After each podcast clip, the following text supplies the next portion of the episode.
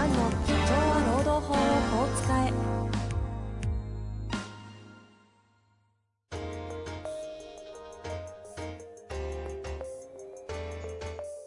法律の下で展開されるビジネスの世界。ポッドキャスト社長は労働法をこう使えば弁護士の向井蘭が経営者の立場に立って経営者が知っておくべき労働法の基礎だけでなくビジネスに関する法律の問題を分かりやすく解説します。こんにちは、遠藤和樹です。向井蘭の社長は労働法をこう使え。向井先生よろしくお願いいたします。はい、よろしくお願いします。さあ、今週も行きたいと思いますが、最近はいかがですか？なんかゴルフ結構行ってる雰囲気が 増えゴルてますよね。フを、はい。ゴルフを再開して、そうですよね。で、この前行きました。まあ、スコアは良くなかったですけど、やっぱりレッスン受けた成果が、まあ、一部出て面白い。すごいニヤニヤして喋るじゃないですか。かわいい。いやー、やっぱりね、はいはい。あの楽しいですね。楽しいですか、えー何が楽しいんですか？向井先生のゴルフの楽しみは。あのまあ、ぼ僕が好きなのは、あの、すごいマニアックなんですけど、の高いボール上がると好きなんですよ。えー、どうどう高いボール。はいあの、残り100ヤードって、まあ、あの、アプローチって最後、こう、ボールを近づける。やつなんですけど、あれで、思った通りにた、高い、高い弾道っていうんですかね。はいはいはい。あの、ビューンって上がるやつ。ポトッあれが、あの、好きなんですね。あの、ビューンって上げマて、上げてポトンって落とすのが好きで、うんあれがうまくいくとすごく気持ちいいです。アプローチ好きなんですね。アプローチっていうか、あの、高い弾道で、ああ、さあ、そっちなんだ。アプローチっていうか。うん高い弾道って普通なんですけど、別に普通なんだけど、僕としては、あの、やっぱり、初心者の、初心者って今も初心者だけど、あの、ボールって上がらないんですよね。当当たり前ですけど。うん普通は上がらないんで、こう、ぴょーんって上がるようになるっていうのは、まあやっぱりちゃんとボールに当たってないと上がらない。あれがね僕が好きなんですよ。しばらくゴルフトーク、前 前段で続きそうな更新ありそうですね。マラソンに変わって。と、ところがね、ちょ、ちょ、ちょっとだけいいですか？ところが。ところがね、やっぱ東京ってあの土地の値段というかマンションどんどん建ってて、僕が前行ってた練習場、7、8年前まで行ってた練習場行こうとしたら、もうマンションに変わってましたね。えーあのえ世田谷区に世田谷区にある、えっ、と、8年前までか、あ、そんな感じ。8年ぐらい前ですね。ー10うん、マンションにななっちゃった。マンションだった。えうん、あれおかしいな、全然。あの、バス停だけ残ってて、そのはいゴルフ練習場の名前のバス停だけ残ってて、で、Google マップで調べたらないんですよ。あれ？でずずっと探してもないから、ああ、これマンションになったんだと思って。いやーなるほどね。そうなんだ。それがね、いや、あの、1個だけじゃないんですよ。いくつかあって、どんどん減ってるんですよ。今結構ゴルフ場っていうよりも、あの練習場っていうよりも、なんあのシミュレーションゴルフみたいな感じの一室とかそでやるのがむちゃくちゃ増えてますよね、う。そう、だシミュレーションゴルフの練習場にしようかなって今思ってます。知り合いのシミュレーションゴルフ、かなり展開してる経営者の方、あよえ？よくすごい仲いい方いるんですけど、じゃあ、ちょっと紹介してもらえますかね？もちろんもちろん。あ、本当に紹介します。はい。でも、すいませんあれだし、話このコロナで、そうゃくちゃ増やしてますよ。コロナでシミュレーションゴルフ、すごく東京で増えたらしいですね。もう、調達でガンガン出店してます。ああ、すごいなやっぱな商売上手い人は。いやーね、立そんな感じしますよ立派さあ、じゃあそんな中ですが、質問いきたいと思います。はい。えー今日はですね、質問だけですね、いただいております。えー世の中ではワーケーション施設などが盛んに開発されておりますが、弊社は完全リモート体制なので、どの施設や土地を活用しようが自由です。そんな中で会社側としては最低限抑えておくべき労働基準などはありますか？ああ、まあ。人事とか経営者側の方みたいですね、これは。なるほど。いやー確かにね。これ。これは今風ですね。今風ですね。今風ですね。うんうんいやーまず質問だけちょっと回答しますと、うん実はですね、あの、リモートだから、これこれをしないといけないってことはないんですよ。リモート独自の規制っていうのは今のところないんです。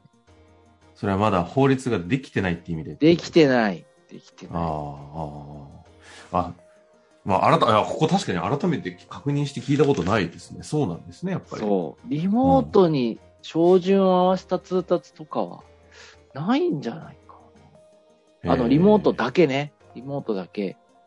ガイドラインもないと思うんですけど、まあ、唯一あるとしたら労働時間ですね。ほうほうほう。労働時間は、あの、自己申告でいいので、あの、記録をつけなさいと。で、望ましいのは、こう、打刻型、打刻型というか、クラウド型の労働時間管理システムで、うん。こう、まあ、うちもそうなんですけど、うんこう、スマホかパソコンをポチッと押して、仕事を始めて、休憩だったら休憩のボタンを押して、で、記録をと残すと。これはうんよく言われてます。ええまあでもそうですよそね。そのぐらいなんですよね。今のところ、だから必ずこれやっときなさいっていうのはなくて、で、通勤交通費もルールはないんですよね。実は。え、え今のリモートということに照準を合わせた通勤交通費がないっていうのはどういうことですか？ないというのは、その、例えば、つあの、問題なのは通勤交通費と、あと部屋の光熱費。うんうん交通費が減ったんだから、で、一方で在宅で光熱費とか使うんだから、それを負担すべきだっていう議論はあるんだけど、じゃあお金をいくら出しなさいとか、えっ、と、リモートだから。はい、リモートだから、こういう基準でお金を払いなさいってものはないんですよね。まあそうですよね。そう。ないので、手探りで、まあ皆さん、コロナもあっ各企業ごとて、に。各企業やってるだけですね。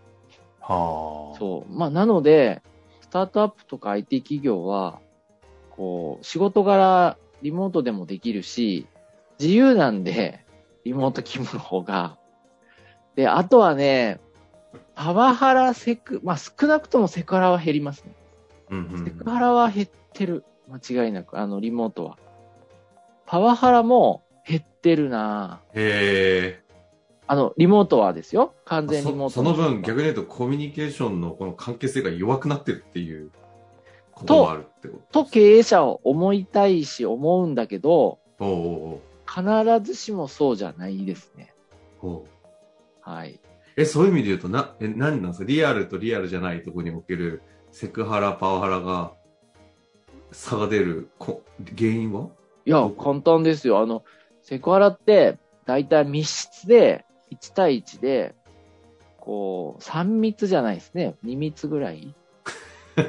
い、はい。だいたい1対1なんですよ。あと、うんうんタクシーの中とか、ああ。あの、ほ、うんと、あとなんだろうな、もうそう、個室、えー、なんか、居酒屋の個室等の中とか、あまあそういうとこで起きてるから、コロー、ナと閉鎖、された空間ね。そう、コロナと相性が悪いんですよ。あ あ。セクハラがコロナセ対象クセクハラは、コロナ対策すると、セクハラ対策にもなるんですよ。距離取って、そう、表あの、表現が。はいはい。そう。いやいや、なんかね、あの、セクハラの相談がね、減ったような気がしてて、数は数えてないんですけど、はいはい。そう。で、IT 企業のお客さんもリモートに変えたお客さんいるんですけど、前はよく社員旅行とか、あと、まあそういう出張先でセクハラ発生してたんですね。ああ、そうですね。確そかに。れが、なくなっちゃったから、ああ、そうねいう若手女子社員に対するセクハラは、まあ、な、構造上なくなっちゃったんですよね。確かに、構造上ね。確かに。そう。あと、お酒ね。うん。そうね。確かに。これもれてみれ、ばそうまですね。あ、だからコロナとセクハラって、あ、なんかいいこと思いついたな。これ、ツイッターに書こう。いや、そういう目されてましたよ。これね、公演のネタに、うんこれ、なんで、じゃあ、それでね、すみません、ちょっと話それるんですけど、ええこうやって公演のネタが生まれるということで、ちょっとそううち、はい うちも今ちょっとある事情があって、事務局募集してるんですね。事務職員。ほうほうはい。それで、あの、びっくりしたのが、やっぱ人来ないんですよ。あの、通勤してくださいってやると。であ何通勤前提なんですか？